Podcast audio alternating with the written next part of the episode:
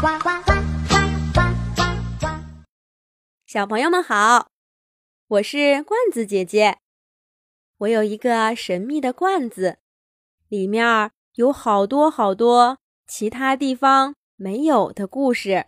上一集我们讲到，月宫小兔兔用胡萝卜饼引小偷出来，偷了东西的小偷把食物都放在。河水里面洗，兔兔和糖糖不明白为什么。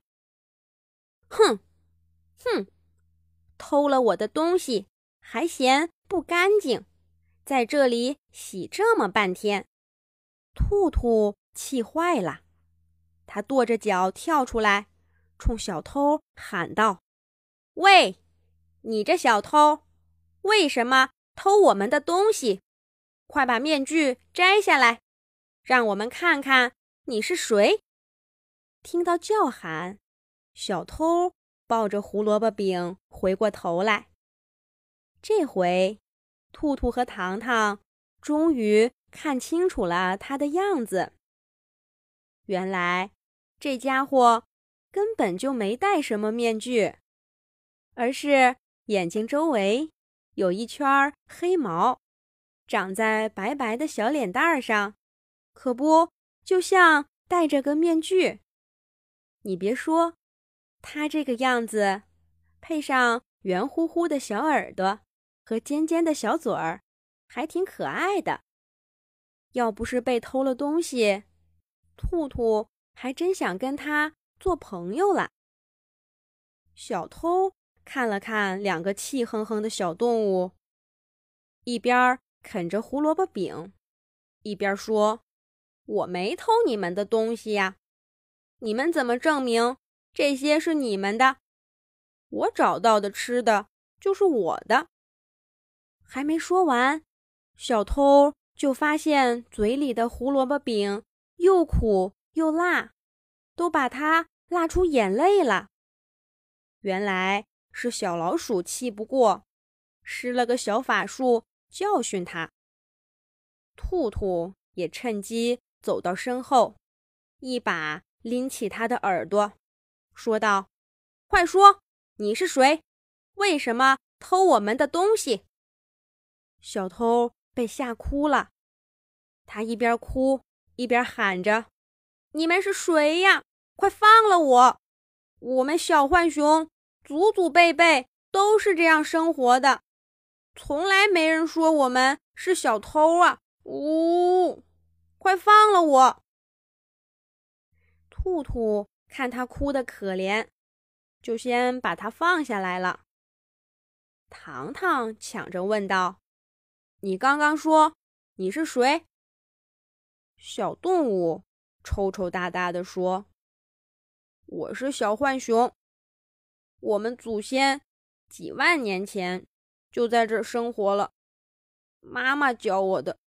饿了就去找吃的，找到什么就吃什么。怎么到了你们这儿，就成了小偷了？兔兔跟糖糖相互看了看，想起自己从前在人间的经历，可不是吗？对动物来说，哪有什么偷啊、抢啊的？还不是找到什么就吃什么。看来做神仙做久了，他们都快忘了动物是怎么生活的啦。想到这儿，兔兔跟糖糖觉得有点不好意思。兔兔走过去问：“对了，我刚才看到你拿了吃的，不马上吃。”还要去水里洗一洗，这是为什么呀？小浣熊看到抓自己的动物变得和颜悦色的，也放松下来。他哈哈一笑，骄傲地说：“这个呀，可是我们浣熊的秘密。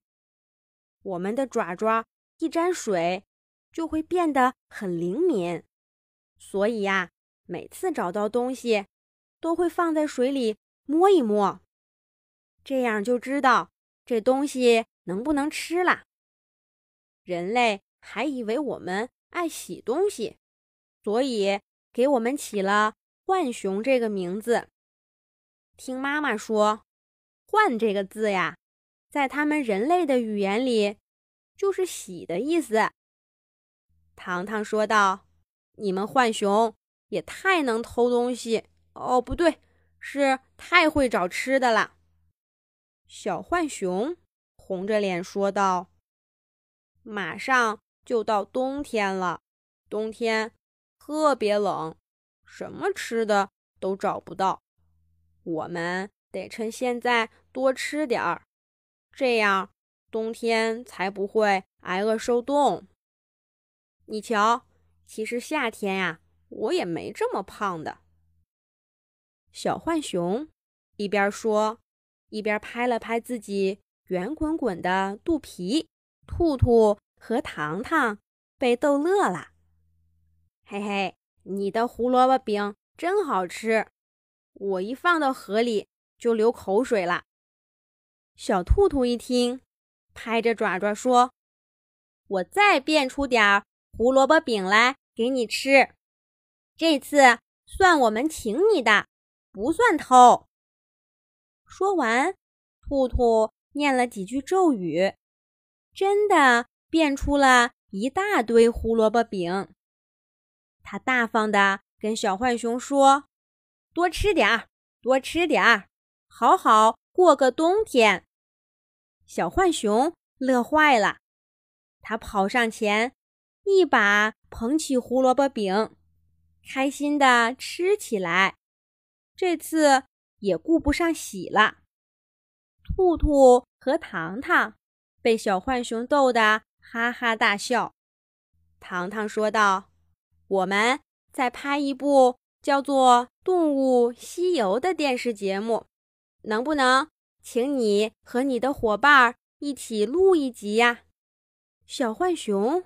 一听到有好吃的，还能上节目，高高兴兴的把自己的同伴儿都叫了出来，让兔兔跟糖糖好好的拍了一番。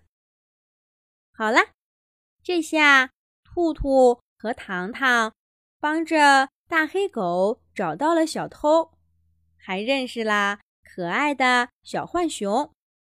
这一集的故事，我们。就先讲到这儿啦，下一集罐子姐姐再继续给小朋友们讲《动物西游》的故事。小朋友们可以让爸爸妈妈关注微信公众号“童话罐子”，上面每天都有月宫小兔兔和小老鼠糖糖的彩色动画图片可以看，还有。每一集出现过的动物朋友，更多更精彩的小故事，小朋友们再见。